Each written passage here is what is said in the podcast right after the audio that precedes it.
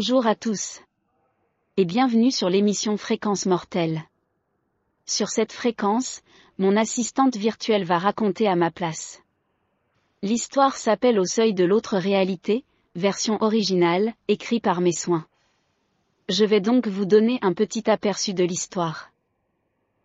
Mathéo, un jeune étudiant, emménage dans une nouvelle maison dans l'espoir de commencer une nouvelle vie avec sa copine.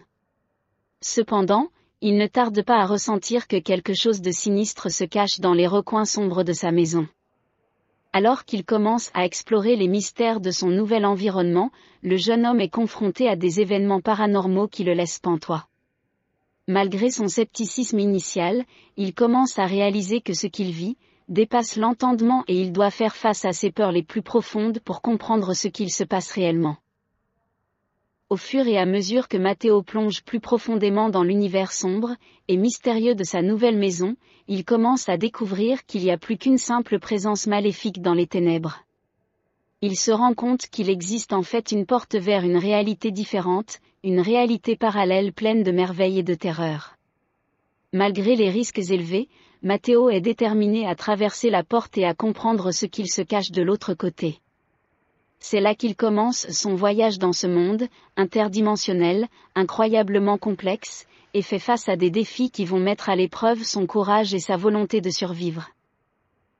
Chapitre 1 Les signes de l'autre monde Mathéo fut toujours un grand fan d'histoires d'horreur, mais il ne crut jamais que les signes étranges qu'il commença à voir, feraient partie de sa propre réalité. Il avait 23 ans, et vivait avec sa petite amie Sarah, dans un petit appartement à Toulouse. Un soir, alors qu'il était assis sur le canapé à regarder des vidéos sur YouTube, il sentit une présence étrange dans la pièce. Il leva les yeux de sa vidéo, et remarqua une ombre noire bouger dans un coin de la pièce. Il cligna des yeux plusieurs fois, pensa que c'était une illusion, mais l'ombre était toujours là.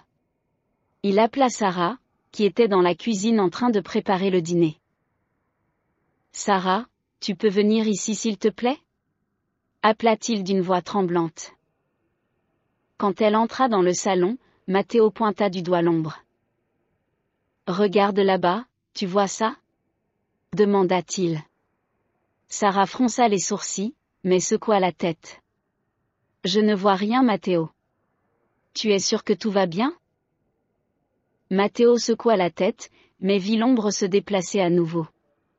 Cette fois-ci, il entendit un bruit étrange, comme un souffle rauque. Il y a quelque chose ici, Sarah, je le sens, dit-il. Sarah essaya de le rassurer. Peut-être que c'est juste ton travail qui te stresse, Mathéo tu as travaillé dur cette semaine, peut-être que tu as juste besoin de te reposer un peu. Mais Mathéo savait que ce n'était pas seulement son imagination. Il commença à remarquer d'autres signes étranges dans l'appartement. Des portes qui se fermaient toutes seules, des objets bougeaient sans raison apparente, des ombres semblaient le suivre partout où il allait. Un soir, alors qu'il était seul à la maison, il entendit des pas dans le couloir. Il appela Sarah, mais elle n'était pas là. Les pas se rapprochèrent, de plus en plus fort, jusqu'à ce qu'il entende un murmure inquiétant à son oreille. Mathéo cria, terrifié, courut hors de l'appartement. Quand Sarah rentra, elle le trouva en train de trembler dans la rue, incapable d'expliquer ce qui s'était passé. Dès lors, Mathéo fut convaincu qu'il y avait quelque chose de mal dans leur appartement. Il commença à chercher des réponses, à fouiller dans les archives de la ville pour découvrir l'histoire de leur immeuble. Mais plus il cherchait, plus il était terrifié par ce qu'il trouvait. Les signes étranges ne cessèrent de s'intensifier. Les ombres semblaient plus noires, les bruits plus forts, et Mathéo se sentait de plus en plus piégé dans leur appartement. Un jour, il décida de tout dire à Sarah. Il rassembla tout le courage qu'il avait en lui, et commença à lui parler de tout ce qu'il avait vu et entendu. Sarah écouta attentivement, mais eut du mal à croire ce que Mathéo lui disait. Elle essaya de le rassurer, de lui dire que tout cela était probablement dû à son travail, et à son stress. Tu vois des choses qui n'existent pas Mathéo. Tu es fatigué et tu as besoin de te reposer, dit-elle. Mathéo secoua la tête, frustré. Mais je te jure que tout cela est réel, Sarah. Je l'ai vu de mes propres yeux. Sarah soupira et prit Mathéo dans ses bras. Je suis désolé Mathéo. Je ne veux pas que tu te sentes mal. Mais je crois que tu devrais aller voir un médecin. Peut-être que tu as besoin d'aide. Mathéo accepta, même s'il savait que ce n'était pas une solution. Il commença à prendre des médicaments pour l'aider à dormir, mais les signes étranges continuaient de le hanter, même dans ses rêves. Un soir, alors qu'ils étaient tous les deux dans leur chambre, Mathéo entendit un bruit étrange venant de la salle de bain. Il appela Sarah, mais elle ne l'entendit pas. Il décida d'aller voir par lui-même. Quand il ouvrit la porte de la salle de bain, il fut frappé par une odeur étrange, presque nauséabonde. Il vit une ombre noire se mouvoir dans un coin de la pièce, et entendit un bruit de respiration rauque. Mathéo cria à plein poumon, et Sarah accourut dans la salle de bain. Elle trouva Mathéo tremblant de peur, les yeux rivés sur l'ombre qui avait disparu. C'est terminé Mathéo. Nous allons quitter cet appartement et trouver un autre endroit où vivre, dit-elle. Mathéo acquiesça, soulagé. Il sentit comme un poids énorme se lever de ses épaules. Ils commencèrent à faire leurs valises, mais Mathéo savait que, même en quittant cet appartement, il ne serait jamais tout à fait débarrassé des signes de l'autre monde.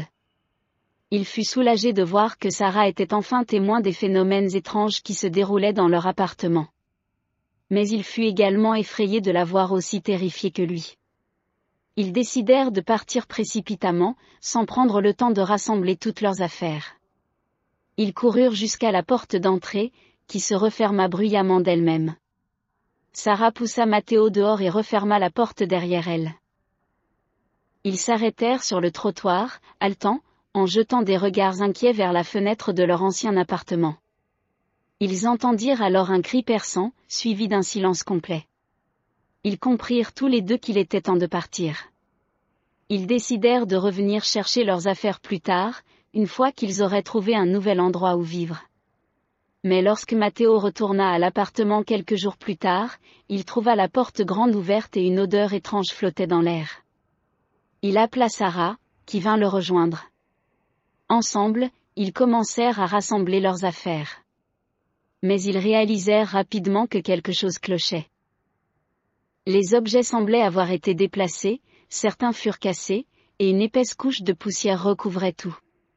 Ils entendirent des bruits étranges, des coups sourds et des murmures lointains. Ils décidèrent alors de quitter l'appartement le plus rapidement possible. Mais alors qu'ils descendaient les escaliers, ils entendirent des pas derrière eux. Ils se retournèrent, mais il n'y avait personne. Ils atteignirent finalement la porte d'entrée, mais elle commença à se refermer d'elle-même, comme si quelque chose essayait de les retenir à l'intérieur. Ils réussirent à s'échapper juste à temps. Ils coururent jusqu'à leur voiture, qui refusa de démarrer. Ils furent coincés, piégés dans leur ancien appartement, avec quelque chose qui les poursuivait.